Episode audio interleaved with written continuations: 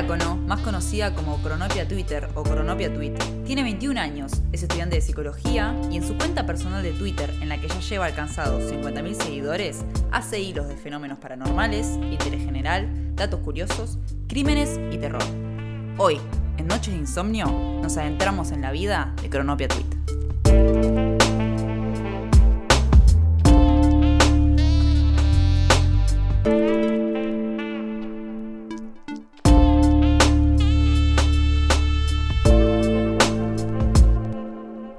Juli, bienvenida, primera invitada de este apartado, de este nuevo programa. Eh, es un placer para nosotros. ¿Cómo te sentís? ¿Cómo estás? Hola, la verdad que súper bien, súper agradecida de que hayan confiado en mí para esto. Y bueno, muy contenta y nerviosa, la verdad. No, por favor, ¿cómo está la birra que estás tomando? Está perfecta, está perfecta, justamente para calmar los nervios y bueno, y que esto fluya. Bueno, Bien la producción ahí, ¿eh? Sí, estoy muy agradecida con la producción que me estuvo mimando bastante, así que. Hermoso, hermoso. Juli, como bien sabrás, este programa se llama Noches de Insomnio. Vos haces hilos de Twitter, eh, nos tenés a todos enganchados con hilos de misterio, paranormales, terror, eh, cosas insólitas. eh, y nosotros queremos saber, indagar, si alguna posible noche de desvelo ha influenciado en esto. O sea, un día no podías dormir y dijiste, che, ¿voy a escribir o no? ¿Cómo te llevas con las noches de desvelo? Bueno, la verdad que justo la pregunta viene súper bien porque me cuesta un montón dormir, tengo muchas noches de desvelo. Y nada, la verdad que sí, que todo empezó por eso, justamente. Eh, yo a veces me ponía a leer un caso o una noticia o algo que me llamaba la atención y, nada, me ayudaba a relajarme, a decir, bueno, antes de dormir leo esto y se volvió una costumbre. Y un día vi que justamente alguien en Twitter puso que, que nada, que le costaba dormirse. Y dije, che, nos pasa a varios obviamente esto y a mí me divierte leer esto, me gusta.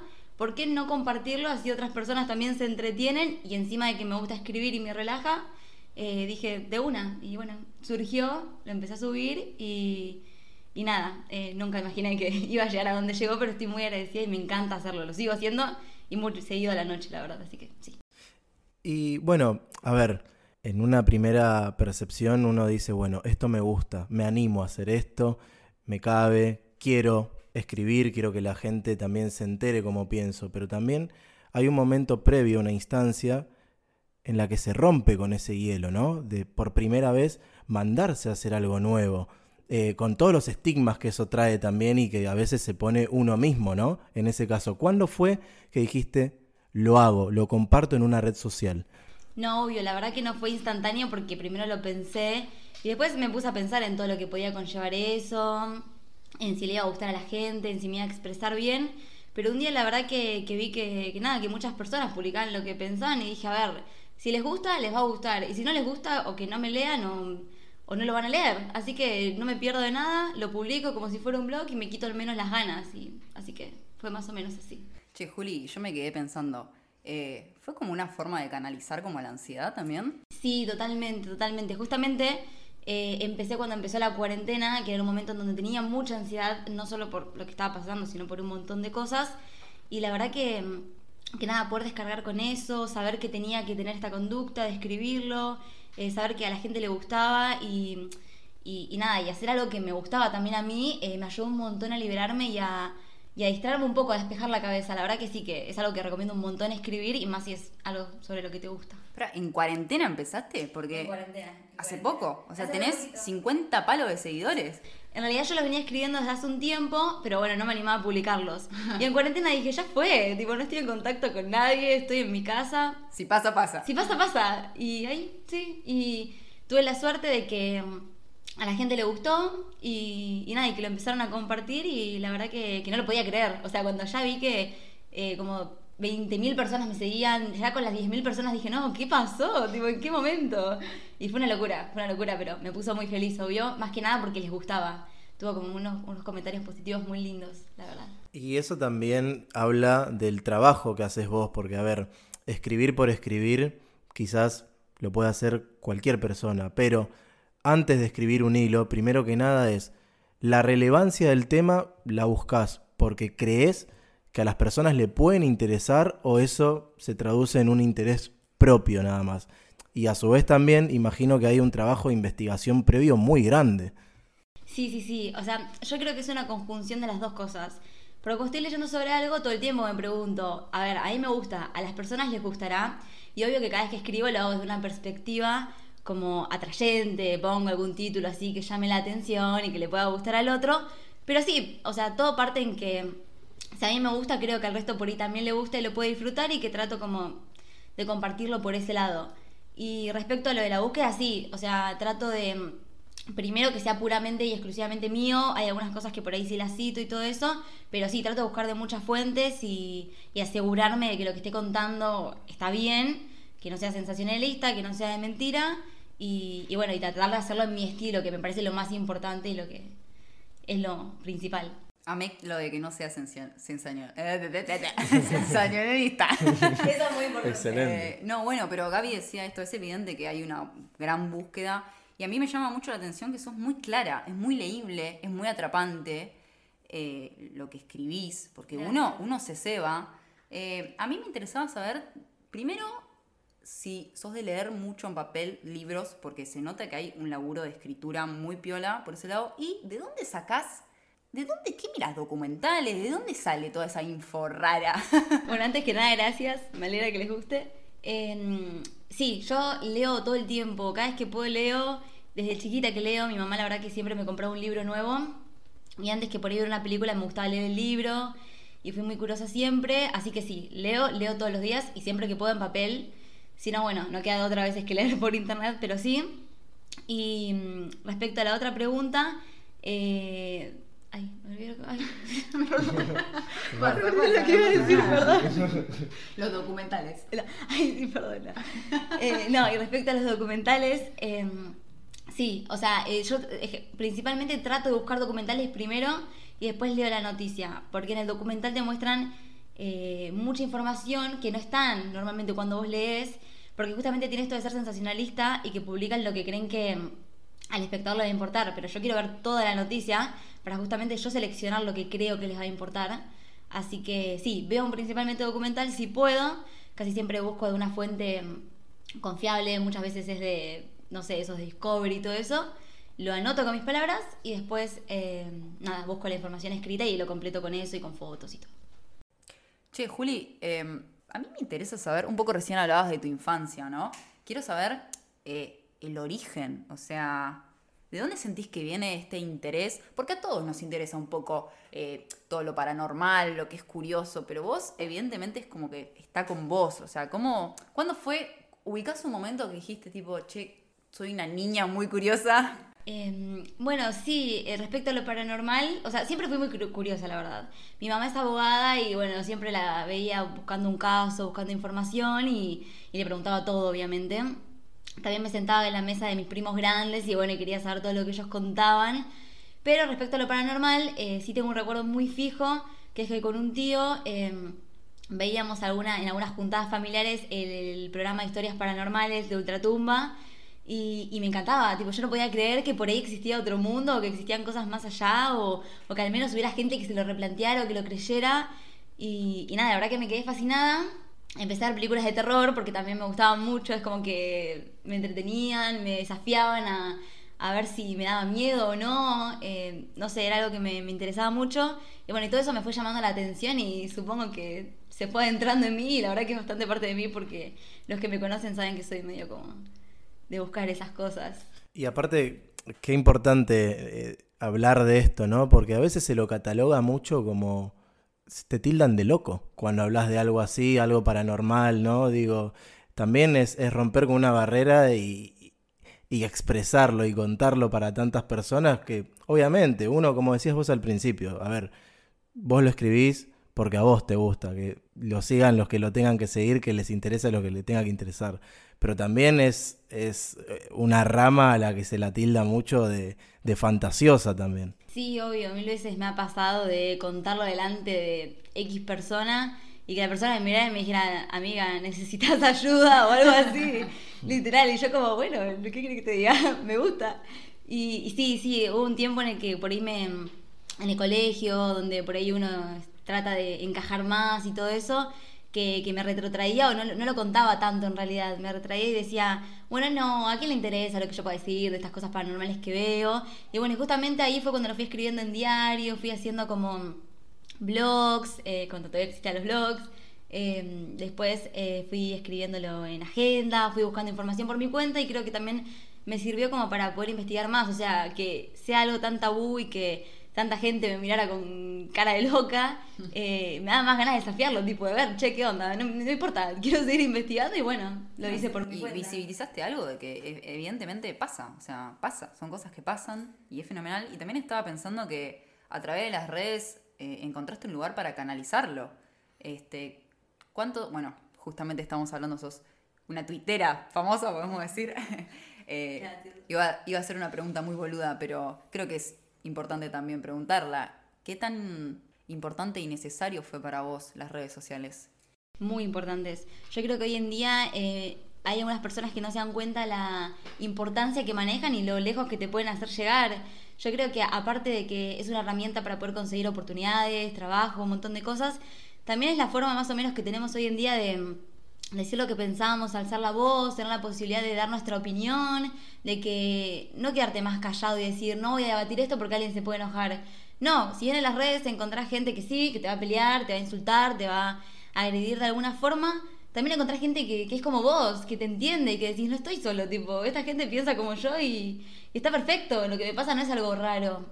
Así que nada, la verdad que me sirvieron un montón para ver que hay gente que también le interesan estos temas, para conocer gente hermosa que conocí, tipo gente que también escribe, gente que le interesan estas cosas, gente que me dice que lo hace feliz leer lo que yo escribo y la verdad que eso para mí es lo más importante y lo que me pone más contenta, poder llegar a alguien y que esa persona también se sienta motivado. Muchos me dijeron, empecé a escribir o empecé a investigar o empecé a, a interesarme más por esto, por algo que leí y la verdad que eso Qué me súper encanta, es lo más lindo de todo.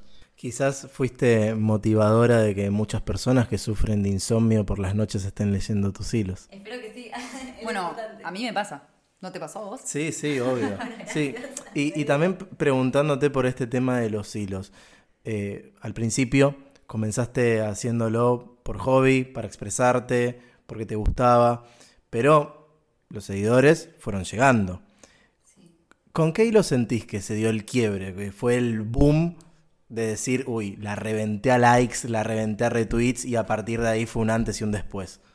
Bueno, sí, yo estoy súper segura de que lo fue, que fue el de las gemelas silenciosas, que era un caso que a mí me súper encantaba, pero no me animaba a subirlo porque no encontraba una información así como muy importante, no sabía muy bien de dónde sacarlo, era cuando recién empezaba y justo estaba viendo la tele y parece una locura y una coincidencia muy grande y están dando un documental sobre eso.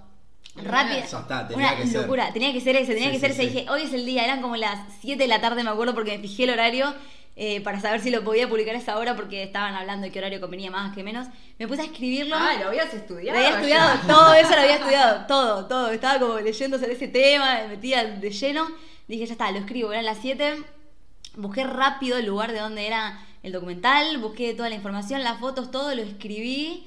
Estuve como hasta las 9 y media, 10 de la noche recopilando la información y dije, bueno, lo voy a subir a la madrugada, ya refue los horarios, todo, punto. Lo subí como a la una y media de la mañana, dos, y, y se volvió una locura. Tipo, me desperté y tenía como todas esas notificaciones, porque me fui a dormir, dije, ya está, lo subo, vamos a ver qué pasa. Y eso que no es un horario que vos decís va a pegar. No, no, no, no. O sea, encima era día de semana. Está bien que estábamos en cuarentena, por eso digo, yo creo que me ayudó y me sirvió en ese sentido. Pero era cuando recién empezaba y dije, bueno, ya está, me voy a dormir y veremos. Y cuando desperté no lo podía creer, o sea, era como, mamá, mira lo que está pasando. Llegué, mamá. Literal. Así que sí, definitivamente fue ese y es encima mi favorito. Así que nada, estoy muy contenta que sea este precisamente. Y bueno, también hay todo un trabajo, como decíamos antes, de investigación, también eh, tu impronta al escribir y demás. Vi, no sé las fuentes, no sé el nombre exacto de quién o de qué páginas, pero que están replicando muchos hilos que haces vos. ¿Qué sentís? Calculo que sentís como que te están sacando algo tuyo. Sí, es que justamente se siente eso. Eh, yo, estaba, yo había escuchado que había una chica que publicaba hilos de muchas personas y yo no lo podía creer realmente. Tipo, estaba ofendidísima, leía lo que decían y todo. Y un día eh, otra chica que también escribe me dijo, che, mira, te copió este hilo. Y en ese momento se siente como que realmente, o sea, yo sé que por ahí suena muy fuerte, pero se siente como que te roban la personalidad, se siente como que te roban algo muy importante tuyo. Porque a mí no me molesta que me citen, no me molesta que publiquen una foto diciendo que es mío, ¿no? O sea, eso me encanta, me pone muy contenta y me encanta por ahí que digan, escribí este caso porque me inspiró el caso de tal, o sea, eso me encanta. Pero cuando vi que eran mis palabras textuales, cuando vi que encima había escrito la presentación con mis palabras, que era algo muy personal mío, fue espantoso, un robo, o sea, no lo podía creer. Y, eh, Creo que la palabra sería, sentís que se, se apropian de un pedazo de vos. Porque uno cuando, ex- cuando se expresa, cuando tiene este, este arte, este, este momento también de encuentro con uno mismo o una misma, uno expone el corazón, uno expone lo que le gusta. Y sentís que en este caso te están quitando eso. Es que literalmente, o sea, es como que te estén robando la personalidad. eh, y más allá de encima, bueno, todo el trabajo de investigación que uno se toma, todas las horas, todo eso. Pero sí, yo creo que lo que más me molestó es eso, que una persona qui- quisiera hablar como yo, o sea, no que quisiera hablar como yo, que se, que, no sé, que me quitara eso, que me quitara esa parte tan Mucha importante. fiaca la piba, porque vos te tomaste todo el laburo y la piba te lo robó. pero literal, textual. Es más, eh, yo uno, en el hilo precisamente que me robó, yo había publicado unos días antes que estaba viendo el documental justamente, y ella publicó el mismo, tipo, el, mismo comentario, pero con cada coma, todo igual. Y eso es un pensamiento encima totalmente random y totalmente mío. Más allá de lo escrito también es totalmente mío. El pensamiento es totalmente random, o sea, hasta eso, y- y se sintió muy fuerte. La verdad que es algo que es muy difícil de explicar, pero que, que te da bronca y, e impotencia también. Eh, ¿Y la fuiste a buscar a la casa? Vive en México, si no lo hubiera hecho. No, no, es que lo pensamos, ¿eh? Todos a los que les robó, lo pensamos, pero no, difícil. Y aparte imagino, son cuentas que explotan también a likes, a me encanta, porque son en Facebook, ¿verdad? Sí, es que ella lo hizo en, en- o sea, usó mucho Facebook, en Twitter no Zorra, publican nada de eso, sí. O sea, muy por atrás, muy por atrás, encima también me enteré que hizo otras cosas, como que siempre tira, eh, o sea, roba contenido de otras personas y que encima cuando la encaran de que hace eso, dice, bueno, pero ellos lo publican y ya queda para todos. Y no, no es así, o sea, está bien, no lo registramos porque no vamos a registrar cada cosa que publiquemos, pero no puedes tener el derecho, no tenés el derecho porque yo lo publique de robarme tal cual mis palabras, es una locura. Es como una nota periodística. Es Exacto. como que venga y me apropie de una nota periodística que alguien se tomó el trabajo de investigar y demás y decir, ponerle mi nombre, ni siquiera eso, publicarlo en mis redes. Sí, totalmente, no cambia ni eso. Creo que hasta la despedida que yo hago la deja. Tipo, el corazón, el losadero, todo, que es algo muy personal, lo deja. Y eso es tremendo. La Falta que le ponga firma Julita Iaco. Sí, es que voy a empezar a firmar así a ver qué onda, a ver si aparece mi nombre en uno de esos hilos. Marca de agua. Literal, lo pensé. Che, ya que estamos hablando de esto, porque hay una polémica con la que yo no estoy de acuerdo, que te han acusado de decir que le robabas info a Damián Cook. Y señores, perdón, ¿eh? Yo la sigo Juli de Cemento. Yo estoy 98% segura de que esto no es así. Y esta es tu oportunidad para aclararlo. Gracias, te amo. Estaba esperando esto. Para sacar a la luz lo que está pasando. no, realmente a mí me sorprendió mucho. Yo. eh, todo esto empezó cuando yo publiqué el hilo sobre una casa que está acá. Este, estuvo, o sea, había rumores de que estaba embrujada acá en Argentina. Y lo publiqué porque vi la noticia vieja, porque en uno de los portales donde yo veo noticias y todo, en distintos diarios. Y dije, ah, bueno, esto está bueno para publicarlo. Lo hice, obviamente, con el trabajo de investigación, con mis palabras, con todo. Y de la nada empiezan a decirme, se lo robaste a Damián Cook, esto es de Damián Cook, o ya lo vi en Damián Cook. ¿Quién yo ni, es Damián Cook? ni conocía a Damián Cook en ese momento, pero literal, eh, no es porque tenga algo en contra ni nada, pero realmente no lo conocía porque, nada, no, no lo había oído hablar de él. Eh, voy obviamente a YouTube en ese momento a ver quién es Damián Cook. Veo que efectivamente hizo ese caso, pero que era nada que ver al mío. O sea, él se toma su trabajo de investigación como yo me tomo el mío. Él lo hace en video, yo lo hago en escrito. Él lo hace desde otro punto de vista, yo lo hago desde otro. Y era totalmente distinto. Y les dije, miren, la verdad que yo no traté, hice una aclaración porque nada, me sentí en la necesidad. Y dije, miren, yo no traté de robarle a nadie, no me fijé en nadie, son casos que pasan, o sea, son noticias, no es que es una historia que él escribió y yo la estoy escribiendo de otra manera, no es ficción, es algo real y que él lo sacó de algún lado también, así que nada, no me copié. Y todos me dijeron, ah, bueno, todos, hay muchos que me defendieron, hay que ver el lado positivo siempre antes que el negativo, que salieron con uñas y dientes y agradezco mucho eso. Y hay otros que me dijeron que era hipócrita, que tenía que cerrar la cuenta, que me querían denunciar. eh, pero nada, la verdad que, que, prefiero concentrarme en lo positivo y aclarar que no, que no le robé nada a Damián Cook, la verdad. Y en estos casos también, cuando sos una persona que tiene tantos seguidores en las redes, estás también un poco más expuesta a esto, ¿no? Como quien dice, a los haters, a que te tiren comentarios negativos y demás. Digo, ¿cómo canalizas eso? Porque, a ver, yo desde mi perspectiva de una persona que tiene 60 seguidores en Twitter, que no tiene nada, digo, a mí por más de que me digan algo, me, me chupa un huevo, pero a ver, si llegan comentarios negativos y demás, hay que también canalizarlo eso. ¿Cómo, cómo lo tomás? A ver, ¿lo transformás? ¿Te quedás con eso? ¿No le das importancia? No, la verdad que en un principio obviamente me, me perturbaba más, me ponía mal cuando no estaba tan acostumbrada. Es más, ni siquiera ponía mi foto yo para que no tuvieran acceso, no me conocieran, no fueran por el lado típico de criticar la apariencia de uno, que es lo que muchos hacen.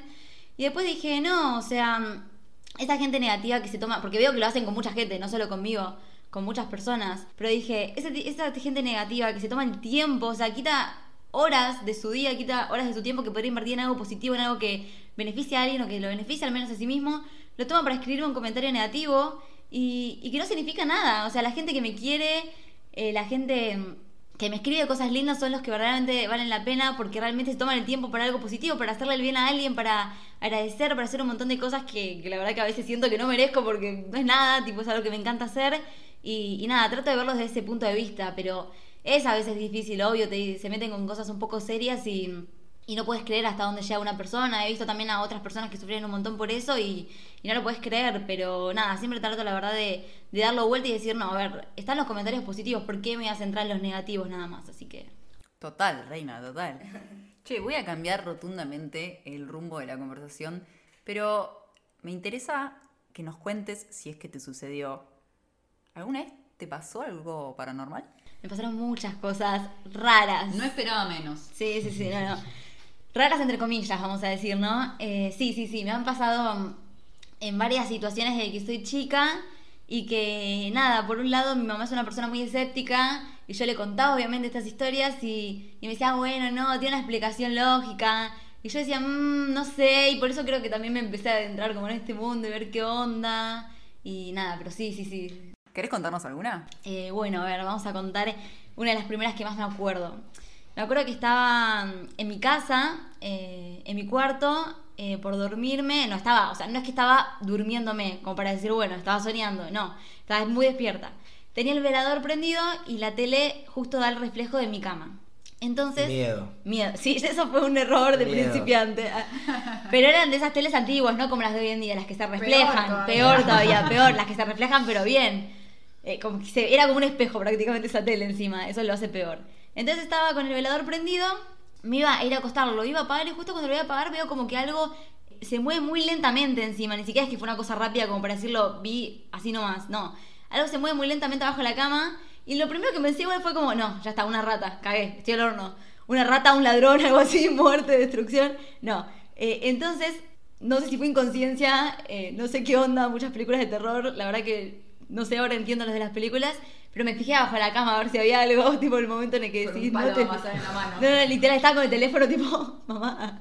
Eh, me fijé y no había nada. Levanto la vista y, y como que una sombra parece que pasa eh, por ahí, por al lado mío, por el- eso sí lo vi como por el rabillo del ojo, pero muy nítido.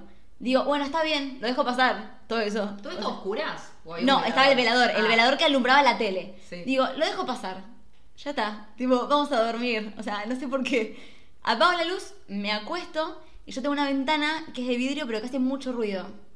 Entonces siento como que algo hace así en la ventana, pero no es como que algo se chocó contra la ventana, era que alguien tocaba. Ay, y ahí Ay, casi me hago pis encima. No, no. Entonces, espero un segundo y vuelven a hacer eso, pero era, era una cosa indescriptible, era como que alguien estaba tocando. ¿No probaste decirle adelante? jamás en la vida, jamás. Entonces ahí sí, salto de la cama, prendo todas las luces y voy corriendo y digo, mamá, tipo. Y bueno, nada, eso creo que fue lo más fuerte. Tu vieja siempre la liga. Siempre, siempre, es que soy muy de, soy muy típica, o sea, no, yo en una película de terror salgo corriendo y llamo al que primero está y bueno, mamá, perdón, tenés la su- mala suerte de vivir conmigo. Y encima es muy escéptica, así que ella se lo toma como, "Ay, de vuelta esta niña. Bueno, se Pero complementan. Nos complementamos. Pero bueno, eso creo que fue lo más fuerte. ¿Y nunca supiste qué, qué pasó? Nunca supe qué pasó. Duendes. Eh, no sé qué es peor, tipo miedo. miedo este, bueno, claro, me dan miedo los duendes, así que no sé qué me da más miedo. Eh, pero bueno, eso. También a veces iba al campo de unos amigos de la familia y pasaban muchas cosas raras ahí que experimentábamos y... ¿Irías al Uritorco, Juli, a ver los ovnis? Tengo muchas ganas de ir al Uritorco a ver los ovnis, muchísimas ganas. Es más, tengo muchas ganas de escribir un hilo sobre eso, que siempre lo estoy Por pensando. favor. Pero lo quiero dividir en partes porque hay muchas historias, aunque no lo crean, súper extrañas que pasaron ahí y súper copadas. Tengo entendido que hay gente que tiene contactos con gente, con gente, no sé si con gente o qué, pero con seres de otros planetas. a- a Con gente de otros Con planetas. gente de otros planetas. Eh, que tiene contacto con seres de otros planetas de forma telepática.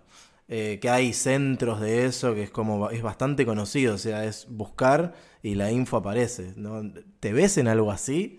¿Te la jugarías? La verdad que no sé si es que soy más individualista, ¿por qué no? Porque me gusta juntarme a hablar de estas cosas, pero no me veo tampoco en eso, o sea, como que lo dejo fluir, si ellos llegan a existir, genial, ¿para qué lo voy a llamar?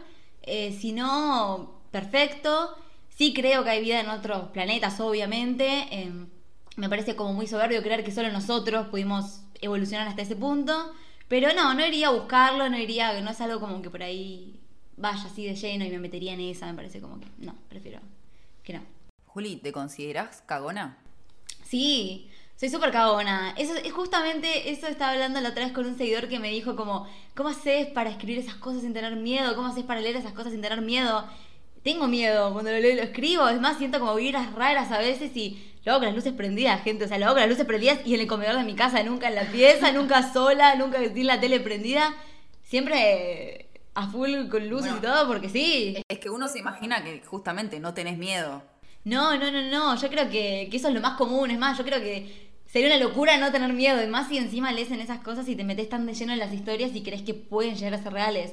Yo la verdad que tengo miedo y tengo respeto también cuando escribo. Y, y- y escribiendo hilos también me han pasado algunas cosas medio extrañas. No me digas.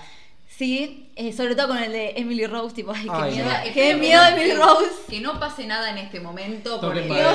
No la luz. Oh, ah, se, se cortó el foquito. Lo lamento, chicos.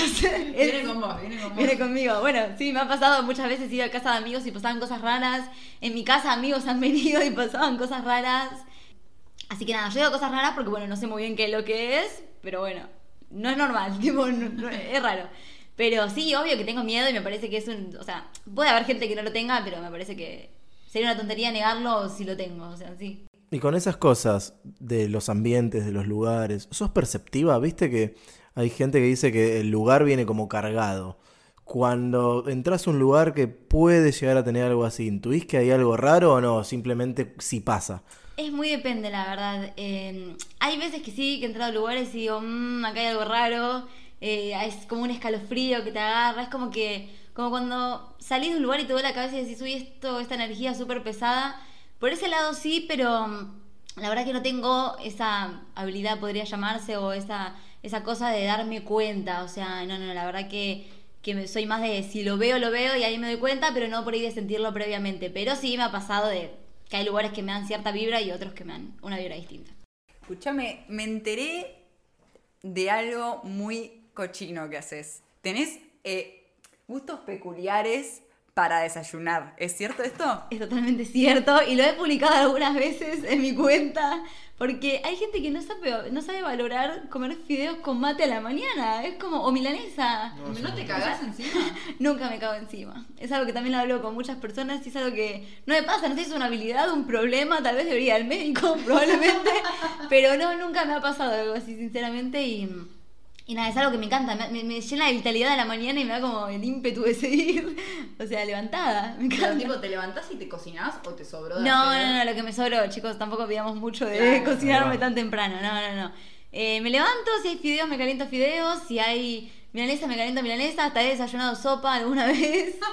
Eh, y bueno, a veces si no sobró nada y no hay ganas de cocinar, un sanguchito con unos mates, pero... Pero nunca, no sé, un café con leche con tostadas y, y casan creme. No, no, la verdad que yo si no desayuno mate no, no me siento bien conmigo misma. Claro, es que el mate está todo El bien. mate es del Ahora vamos, bien, sí. la comida, lo que ingerís, Es raro, Ju. Admito que no es lo más típico que se suele desayunar, pero, pero no, no sé, la verdad que me gusta más, me, me da más ganas de comer eso que, que una galletita por ahí que lo como más a la tarde, al almuerzo, por ejemplo. No. Es un montón, es un montón. Y después está la cena, bueno, como, como normal, la cena es como que ya. ¿Y la combinación más random que hiciste? Eh, ah, bueno, yo una vez estaba en un cumpleaños. ya empezamos así la historia. Estaba en un cumpleaños, no me acuerdo muy bien de quién era, era algún familiar, creo. Y todos nos podíamos, estamos en un restaurante. Y yo me sentía re importante porque nos podíamos pedir lo que quisiéramos porque eh, uno de la familia era el dueño del restaurante. Y era como. Ah. No, no era familiar mío, chicos, era de la familia de la madre, creo, de- del niñito que cumpleaños. Eh, cuestión que nos podíamos pedir lo que sea y yo dije, ay, hermoso. Eh, entonces me pedí una chocolatada con papas fritas y un omelette. Y las papas fritas las mojo en la chocolatada. Eh, que es algo que toda mi familia repudió totalmente. Estoy muy ofendida todavía por los comentarios que dijeron. Yo, yo te desheredo. No, no, es que literalmente dijeron, no, no, no, eh, esto es inhumano, no podés hacerlo. Y yo como, eh, pero está rico. Y también he en McDonald's pedido papas fritas y las comí con helado, pero eso ya. Ah, está bien. Es algo más banco. normal, creo. No. Sí, ¿En banco, banco, banco. Pero el conito. No, el- sí, bueno, sí, trato de pedirlo en vasito, no el, no el Sundae, viste, con el chocolate. O el McFlurry ya es un montón. Es un Bueno, montón. igual de Pero de crema, de cre sí. Claro. De cre- no, de crema, de crema trato de que sea. Muy yankee tus hábitos. ¿Viste que los yankees como que te mezclan, no sé, un patty con frutilla? Con... verdad, puede ser, puede ser. Eh, puede ser que vi muchas películas de chiquita y se quedó como en la cabeza, no lo descarto. Pero la verdad que sí, que de chiquita, de chiquita, eh, me ha pasado de comer chocolinas con queso, que igual eso es más común, pero de comidas raras que Lo que debe no ser de bajón, ¿no? No, no. ¿Sabes qué? Te mete una, una pizza con helado. Literalmente. No, bueno, una vez. eh, Un con mayonesa. ¿viste? una vez estábamos experimentando con una amiga. Hola, si escuchas esto. Eh, no sé si te acordás. ¿Nombre, pero- nombre de la amiga? ¿Se puede decir? Anto. Anto. Estábamos experimentando e hicimos una mm, pizza, o sea, la masa de una pizza con eh, helado arriba. Tipo, le pusimos, queríamos ver cómo era un panqueque de masa de pizza, porque no ten- tenía la formita de la pizza, pero lo hicimos tipo panqueque. Y era salado, y con la, el helado arriba. Y quedó muy rico, la verdad que lo recomiendo si lo quieren intentar en casa, no es peligroso, está rico, capaz sale caro, pero Yendo, ustedes arranquen. Si no llego, arranquen. qué grosero, es grosero. Pero nada, estaba rico. Juli, me quedé pensando eh, con esto de- del miedo. eh, la historia que más te gustó fue la de las gemelas. ¿Cuál fue la que más cagazo te dio? La de Emily Rose. Es que hasta la película de Emily Rose eh, me da mucho miedo. Sí. Yo normalmente no tengo miedo a las películas de terror. En eso sí admito que, que no me pasa por ahí de. mm, Sí, me da miedo en el momento, obvio, estoy cagada. Perdón por la palabra, pero estoy hasta las manos. Pero cuando termina, no soy de quedarme pensando en va a venir a secuestrarme fantasma, a hacerme algo, porque creo que, que nada, que eso solo trae más energía negativa y que si no lo pienso no va a pasar. Pero con Emily Rose es muy distinto. Siempre que vi esa película me sentía muy mal. O sea, y siempre la trato de ver para dejar de tener miedo y siempre me pasa lo mismo. La veo, tengo miedo hasta las pelotas, me duermo y sueño. Sueño que Emily Rose viene a buscarme. No. es un montón. Así que cuando escribí el caso, porque dije tengo que hacerlo, es muy necesario, que fue uno de los primeros que escribí encima, eh, me dio mucho miedo y me pasaron como unas cosas raras. Sentí como, no me pasaron, pero tenía unos sentimientos medio raros, tenía como sensaciones raras. Así que sí, eso me dio mucho miedo y los audios encima de... Ay, Dios mío. ¿Hay audios? Hay audios de Emily Rose poseída, así que eso es algo que también me dio mucho miedo. Y lo que es consumo cultural, eh, ¿te gusta, digamos, lees, lees cuentos de terror, por ejemplo? Sí, sí, sí. O sea, leo de todo, la verdad. Leo desde esas novelas de oh, piratas que navegan en el mar y todo eso, hasta thrillers, pero sí, soy muy fan de las novelas de suspenso, sobre todo. ¿Algún autor en particular o no? Eh, Madeline Rhodes me encanta, escribió la saga de Asylum, que era que trata de un hospital psiquiátrico, encima me siento muy identificada porque siempre me encantó la salud mental y todo eso, y creo que lo trata de una perspectiva muy buena desde este punto, eh, y también desde el terror, así que sí, yo creo que ella me encanta, Agatha Christie me encanta que es como de, de misterio, y bueno, Stephen King obviamente es como el supremo para mí, de los reyes, Así que sí, sí, sí, con- consumo un montón de eso, pero bueno, también consumo otras cosas, no, no vivo a base del suspenso, el terror y la ansiedad al tope porque no se puede, tengo que ver cosas felices alguna vez. ¿Y la grilla de Netflix de Juli? ¿Qué dice? Es muy variada la grilla de Netflix de Juli. ¿Qué está mirando ahora, Juli? Eh, ahora estoy mirando New Amsterdam, es de médicos, me gusta, pero sí, todas las de terror que estrenen, todo lo que sea así extraño, lo veo, lo veo. Pero bueno, puedes ver desde un Scream hasta, no sé, Peppa Pig a veces, tipo, cuando te querés dormir y lo pones de fondo y querés combatir a los fantasmas, lo pones. Claro, cuando te querés distraer de tanto terror, tanto paranormal. Claro. No, no, no, no estoy 24/7 pensando en eso, chicos, porque si no, estamos al horno, pero, pero sí, sí, sí. Te tomas el laburo muy en serio, Ju. Literalmente. y sí, bueno, hay que, hay que hacerlo. No. Pero no, es lindo, es lindo distraerse. También creo que, bueno, que si a veces hago casos que no son paranormales, obviamente, que son casos de mm, violencia, casos tristes, casos un poco más fuertes, y ahí sí definitivamente tenés que desconectar porque si no te queda como ese, esa cosita en el pecho y ese sabor amargo de, de la bronca. Así que sí, en esos casos siempre trato de distraerme después de hacerlo. Y a mí me gustaría ver hacer un corte y proyectar. Ver, no sé, si alguna vez te sentaste a pensar y decir, bueno, me gustaría hacer algo distinto o cómo me veo de acá a X cantidad de años, digo, con un montón de seguidores más, haciendo lo mismo, haciendo otra cosa, no sé, eh, aplicando esto de los hilos o algo distinto en otra plataforma, no sé, por ejemplo YouTube. ¿Te ves incursionando por ese lado? La verdad que, sí, es algo que obviamente pensé, creo que todos los que hacemos estas cosas pensamos y tratamos de ver qué haríamos. Eh, si bien me, encantaría, obviamente, crecer en seguidores, pero porque me encanta que, lo que escribo tenga alcance. O sea, no por fama, entre comillas, porque bueno, tampoco es algo que considero que tengo. Eh, eso es lo de menos para mí. Me gustaría que poder llegar a alguien con lo que escribo. Y sí, obviamente pensé en otros medios, pero eh, no conecto tanto como en lo escrito. La verdad que me gusta grabar, grabo videos para algunos medios, grabo videos para algunas plataformas, pero no es lo mismo. Tira el chivo. Eh, bueno, grabo videos para Random Medios, que es eh, una página que sube un montón de noticias súper copadas, así que pueden ir a verla. Y tengo mi cuenta de TikTok, eh, que es con mi nombre, Julieta Yácono. Y, y, nada, y subo a veces a Instagram algún dato, pero bueno, me hallo más escribiendo que en eso.